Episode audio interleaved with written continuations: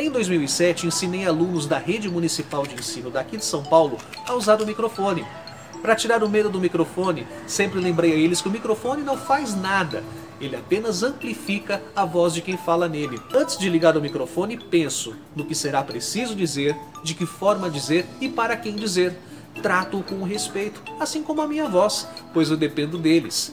Moral da história: não tema uma nova ferramenta. Trate-a com respeito, não a force, aprenda como melhor usá-la, pois ela vai facilitar a sua vida.